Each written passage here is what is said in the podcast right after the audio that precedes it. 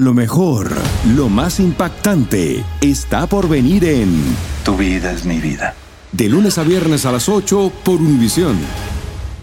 Soy María Raquel Portillo.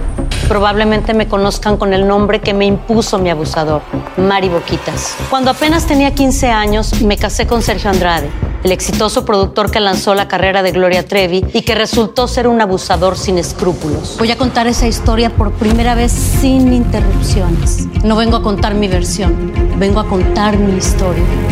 En boca cerrada. Escúchalo en tu plataforma de podcast favorita. Bienvenidos al podcast de Noticiero Univisión Edición Nocturna. Aquí escucharás todas las noticias que necesitas saber para estar informado de los hechos más importantes día con día. Martes 18 de abril, estas son las noticias. Al menos un muerto y cinco heridos causó el derrumbe parcial de un estacionamiento de cuatro pisos en el Bajo Manhattan. Varios autos cayeron unos sobre otros. Drones y un perro robot buscaban posibles atrapados. Un adolescente murió tras ingerir una docena de Benadryl tratando de superar el reto de TikTok con ese fármaco para inducir alucinaciones. Se le acabó la suerte a tres narcos fugitivos vinculados a mafias europeas que vivían como ricos intocables en República Dominicana. Uno de los arrestados había sido liberado pese a encontrarle 41 libras de cocaína. Dejó la literatura inglesa por la cocina y su apuesta le salió a pedir de boca a la mexicana Elena Reigadas, elegida la mejor chef del mundo por más de mil expertos. Comienza la edición nocturna. Este es Noticiero Univisión Edición Nocturna con León Krause y Malky Interiano. Muy buenas noches y gracias por acompañarnos. Al menos una persona murió cuando colapsó parcialmente un garaje en el Bajo Manhattan, así lo informó el alcalde de Nueva York, Eric Adams León. El edificio está situado a media milla del distrito financiero. La tragedia ocurrió alrededor de las 4 de la tarde, hora local. Varios vehículos cayeron hacia los pisos inferiores. Los de abajo, Fabiola Galindo está en Nueva York, tiene todos los detalles. Adelante. Es el preciso momento cuando el segundo piso de un edificio de estacionamiento para autos colapsó sobre la primera planta del establecimiento en Manhattan. Eran las 4 y 15 de la tarde cuando el edificio de cinco pisos lleno de automóviles se desplomó parcialmente, atrapando a al menos seis personas entre los automóviles apiñados y los escombros. Una falleció y cinco resultaron heridas. Yo estaba muy confundida. Pensaba que era el tren, porque se siente el tren toda, todo el tiempo, pero se sentía diferente esta vez. Se sintió todo moviéndose, todo en la farmacia se movió. Entonces escuchamos el derrumbón. Así es como quedó el patio de la farmacia en donde ella trabaja y que colinda con el estacionamiento. Se pueden ver las vigas de metal retorcidas y autos enterrados. Abrimos la puerta, vimos todo el dust veniendo adentro. Todo el polvo. Sí, todo el polvo. Y así sabemos que era algo serio. Pensábamos que era uno del buildings como de al lado, pero fuera el parking garage y cayó carros. Habían seis trabajadores en el edificio en ese momento, dijo el jefe del departamento de bomberos. La inestabilidad del edificio es tan peligrosa que retiraron a los bomberos y utilizaron a un perro robot y drones para visualizar entre los escombros y localizar a los sobrevivientes. Desde el techo se ven partes casi intactas, con coches en los niveles superiores que podrían colapsar en cualquier momento. Han sacado varias personas que no pueden respirar, dándole oxígeno. Ella estaba llegando a trabajar cuando el centro universitario fue evacuado. En el edificio la que está al lado, ese es parte de la universidad. Entonces yo estaba yo haciendo mi tarea allá y luego lo vi y me fui. Buenas noches, Fabiola. ¿Qué pudo haber ocasionado este colapso? ¿Se han registrado algún tipo de violaciones en la construcción? Maite, hasta ahora las investigaciones dan datos preliminares. Se, conoce que al menos existían cuatro violaciones en este edificio por problemas en las escaleras. Algunas vigas de metal no estaban cubiertas con concreto y el dueño aparentemente había pagado multas por estas violaciones, pero no las había resuelto. No se sabe exactamente cuál fue la causa. Esto va a tomar varios días en revelarse y ahora el, el reto más grande de las autoridades es mantener esos autos ahí sin que colapsen y estar en una posición bastante peligrosa en estos niveles que todavía se mantienen sostenidos. Por supuesto, lo que más duele a los neoyorquinos es la muerte de ese empleado de este estacionamiento que dicen ya se estaba yendo a su casa en el momento del derrumbe. León, regreso contigo. Una tragedia, gracias Fabiola. Y ahí mismo en Nueva York se han eh, disparado los precios de las rentas. Es ya la ciudad más cara para rentar en todo el país. El precio promedio de la renta de un apartamento es de casi 4 mil dólares al mes. Para pagar algo así hay que ganar más de 130 mil dólares al año y no tener otras deudas. No sorprende que muchas familias hayan optado por mudarse de ahí. Vamos ahora con el trágico desenlace de otro de los famosos desafíos de TikTok. Un adolescente murió al intentar el llamado reto Benadryl tras eh, tomarse al menos una docena de pastillas de esa medicina para tratar de inducir alucinaciones. La víctima y sus amigos grababan este juego cuando repentinamente ocurrió el incidente fatal. Guillermo González tiene detalles. Jacob Stevens tenía solo 13 años. Por una razón que nadie se explica, decidió seguir uno de los múltiples retos que abundan en las redes sociales. Se trataba de ingerir entre 12 y 14 píldoras de Benadryl, un medicamento que se usa para tratar alergias.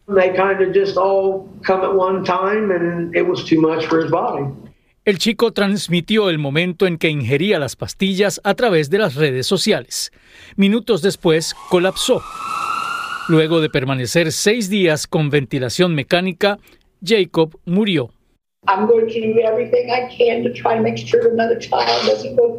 La de Jacob es una tragedia más que se suma a la larga lista de víctimas de los llamados retos, que en la mayoría de los casos tienen a los adolescentes como su principal blanco y ahora mismo muchos tienen problemas de autoestima, inseguridad y dependen que los defina quién, no los padres, no los maestros, sino sus pares. Y muchas veces eh, ellos dependen de que otros lo alaben o otros lo, digan que son grandes o, hacen cosas especiales. El doctor Sánchez Caso dice que muchos adolescentes se sienten excluidos y hacen lo que sea para no quedarse atrás. Estos jóvenes para poder pertenecer a, y sentirse parte de la población de adolescentes y sentirse orgullosos, tener buena autoestima y sentirse bien, muchas veces siguen eh, los retos o las observaciones de otros compañeros. ¿Y cuál es la recomendación, Guillermo, de los expertos para evitar estas tragedias? Sí, por desgracia, León, esto, esto parece una historia de nunca acabar. Los expertos creen que los padres de familia deben vigilar muy de cerca a sus hijos, especialmente en la edad de la adolescencia, y asegurarse que tengan toda la atención y la orientación que necesitan. El papel de la familia puede ser la diferencia. Absolutamente, supervisión de los padres en todo momento y que los jóvenes sepan que estos juegos pueden acabar así mismo en tragedia. Gracias, Guillermo. Gracias. Y bueno, la aerolínea Southwest se vio forzada esta mañana a dejar en tierra a sus aviones debido a lo que calificó de un problema técnico intermitente. Southwest y la Administración Federal de Aviación informaron poco después que se había levantado la pausa que provocó más de 1.500 retrasos en los vuelos. Recordemos que esta misma aerolínea ya tuvo una cancelación masiva de vuelos durante la temporada navideña. Familiares de siete de las 21 víctimas de la masacre en la escuela primaria Rob de Ubalde testificarán ante una comisión de la Cámara de Representantes de Texas.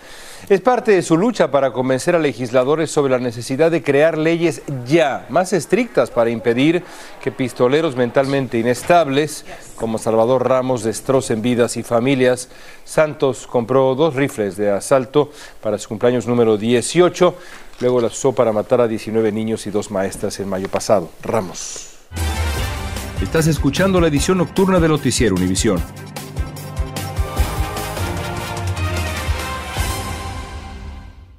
Familia querida de Univisión, aquí Lucero para decirles que no se pueden perder el gallo de oro. Lunes a viernes a las 9 por Univisión. Continuamos con el podcast de la edición nocturna de Noticiero Univisión. Y dos exalumnos de la escuela secundaria de Fairfield en Iowa confesaron en corte que habían asesinado a la que era su maestra de español, la mexicana Noema Graber. Ambos se culparon mutuamente de haberla matado con un bate en un parque donde la maestra iba a caminar después del trabajo. La fiscalía pidió para ellos sentencias que van de 30 años de cárcel a cadena perpetua. Y vamos ahora a República Dominicana con el arresto de tres líderes de mafias europeas prófugas que vivían ahí a todo lujo. Allanaron sus casas, negocios, les quitaron costosas pertenencias. Uno de ellos vivía en libertad absoluta, aunque en el pasado le habían encontrado gran cantidad de cocaína. Indira Navarro tiene este reportaje, vean. República Dominicana ha sido el paraíso de capos terroristas y otros poderosos criminales del mundo en los últimos 20 años, según analistas. Hacen vida libre a vista de todo el mundo y las autoridades ni se enteran. ¿Por qué? Porque no hay organismos de contrapeso ni hay una inteligencia desarrollada. Varios allanamientos sorprendieron al país. Todo era parte del operativo para capturar a tres cabecillas de dos peligrosas estructuras mafiosas de Europa. Estas organizaciones criminales han estado vinculadas a asesinato, secuestro, sobornos a funcionarios, disparos contra abogados de testigos protegidos. Y también por amenazas al primer ministro de los Países Bajos, Mark Rutte, y a una princesa del Reino de los Países Bajos. Estamos hablando de estructuras que suelen valerse de recursos cuantiosos para tratar de mantener a raya la persecución que se pueda desatar en su contra. Los tres mafiosos llevaban una vida de lujo en el país, con mansiones, autos de alta gama y costosas obras de arte, pero también gozaban de impunidad. Hace ocho años uno de ellos fue apresado con 19 paquetes de cocaína, pero fue liberado al poco tiempo. La Dirección Nacional de Control de Drogas y la Procuraduría General de la República no descartan nada en la investigación. Y es que las autoridades buscan determinar otros posibles implicados en la red delictiva. En lo que va de año han sido detenidos y extraditados 18 peligrosos criminales buscados por las autoridades de Estados Unidos y Europa. En Santo Domingo, República Dominicana, Indira Navarro, Univisión. Gracias, Indira. Parece que los maestros y el Distrito Escolar de Los Ángeles finalmente arreglaron sus diferencias al lograr un acuerdo laboral tentativo. El convenio incluye dos de las principales demandas de los profesores, aumento salarial y reducción de los alumnos en las aulas. Dulce Castellanos tiene más detalles de estas y otras concesiones logradas por el magisterio angelino se logró evitar una posible segunda huelga en el Distrito Escolar de Los Ángeles. El sindicato de maestros, que representa a unos 35 mil trabajadores, hoy llegó a un acuerdo laboral temporal con el Distrito Escolar tener a nuestros maestros, para atraer a nuevos maestros, vamos a tener que invertir también en poder, um, en poder darles un salario comparativo.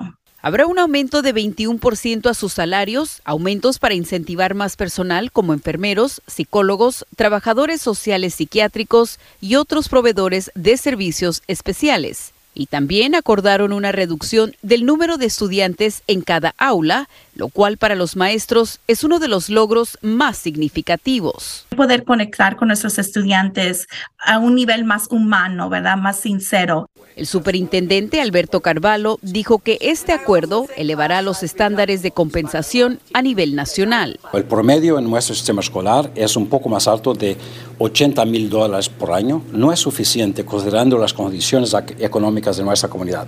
Las negociaciones se iniciaron hace casi un año y durante este tiempo el sindicato de maestros se unió a la reciente huelga del sindicato de trabajadores escolares, lo cual paralizó las escuelas durante tres días. Hoy los padres de estudiantes dicen sentir alivio porque no habrá más interrupciones a las clases. Ellos hacen un trabajo excelente con los niños y pues ser maestro yo pienso que es bien duro porque hay que tener paciencia y pues se merecen un, un aumento sinceramente. El acuerdo es retroactivo a julio 2022 y estará en pie hasta junio 2025.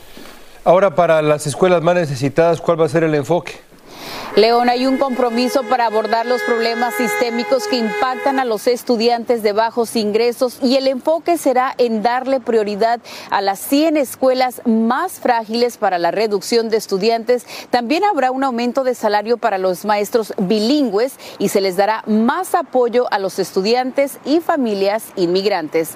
Desde Los Ángeles, Dulce Castellanos, León, regreso contigo. Ojalá todo esto mejore la educación de los muchachos allá en Los Ángeles. En otros temas, la Oficina de Aduanas y Protección Fronteriza dijo que en marzo sus agentes detuvieron a unos 250 mil indocumentados en la frontera, 25% más que en febrero. De enero a marzo, 74 mil personas lograron programar una cita a través de la aplicación móvil CBP One, pero solo 22.800 fueron procesadas y fueron pocos los que comenzaron el llamado sueño americano. Sí, por fin, gracias a Dios. Ahorita vamos a la ciudad de San Antonio. ¿Y cómo va a sobrevivir allá? Bueno, el pensar es llegar a un refugio donde nos van a apoyar con dinero para, por mi caso, voy a Florida.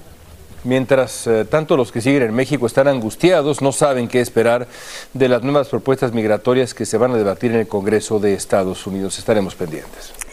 La gastronomía de México es una de las más variadas del mundo y por ello la chef mujer reconocida como la mejor del mundo es mexicana. Así lo dio a conocer la edición 2023 de The World's 50 Best Restaurants del Reino Unido que desde el 2011 premia a los mejores restaurantes y cocineros a nivel global. Desde la Ciudad de México, Sandra Argüelles habló con la chef Elena Raigadas. Sus manos y talento han logrado crear los sabores más exquisitos. Ella es Elena Reigadas y es un orgullo mexicano. Hoy fue reconocida como la mejor chef femenina del mundo, según la edición del 2023 de The World's 50 Best Restaurants del Reino Unido. Siempre me gustó cocinar, siempre me sentí cómoda en la cocina, siempre sentía y siento que es como mejor me puedo expresar. Y mm, realmente sí siento que al ser mexicana, pues tengo una paleta de ingredientes enorme. Elena fue elegida por un panel de más de mil expertos culinarios del mundo, quienes la calificaron como una chef defensora de la biodiversidad gastronómica mexicana y la producción sostenible. Realmente lo que tratamos es siempre mirar los ciclos de la naturaleza. Tenemos mucho contacto con nuestros proveedores, que son proveedores pequeños, proveedores que están muy cercanos al campo. La también creadora del restaurante Rosetta en la Ciudad de México, inaugurado en 2010 y considerado de entre los mejores del mundo, aseguró que cocinar es un arte colectivo. Además de la cocina existe este espacio donde se preparan exclusivamente los postres, el lugar más dulce del restaurante.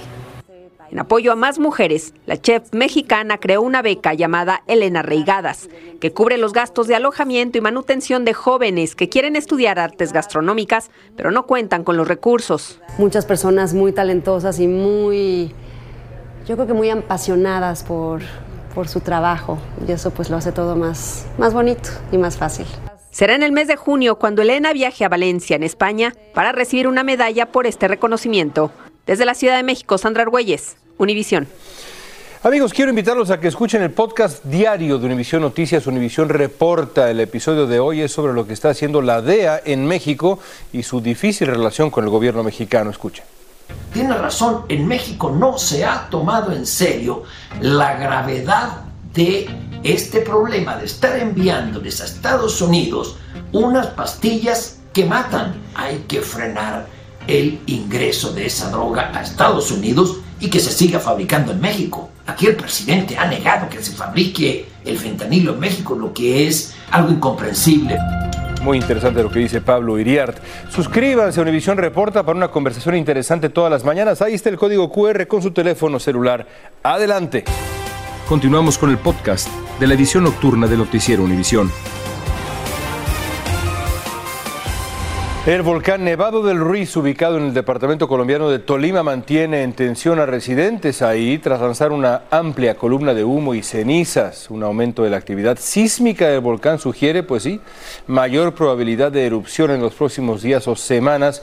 Una potente erupción del volcán en 1985 causó la muerte de más de 25 mil personas con avalanchas de tierra, fragmentos de roca que sepultaron asentamientos enteros. Y mientras tanto, en New Jersey, los bomberos han logrado controlar 30% de un incendio forestal que arde en el condado Burlington. Las llamas abarcan el área de 275 acres y amenazan con quemar unas 30 estructuras. Los fuertes vientos y la sequedad del terreno complican los esfuerzos para sofocar el fuego. Autoridades del condado de Marion en Iowa dijeron que ha seguido creciendo un sumidero surgido junto a una calle de Knoxville. Este hueco creció 10 pies desde la semana pasada y ahora tiene, como ven ustedes, unos 40 pies de ancho. Las autoridades no saben cómo comenzó ni si va a aumentar. El condado dijo que esta semana la Sociedad Geológica de Iowa va a estar ahí para estudiar qué está pasando ahí. Gracias por escucharnos. Si te gustó este episodio, síguenos en Euforia, compártelo con otros, públicalo en redes sociales y déjanos una reseña. Vengo a contar mi historia. Ya es hora de abrir la boca. En boca cerrada. Escúchalo en tu plataforma de podcast favorita. Lo mejor, lo más impactante, está por venir en Tu vida es mi vida. De lunes a viernes a las 8 por Univisión.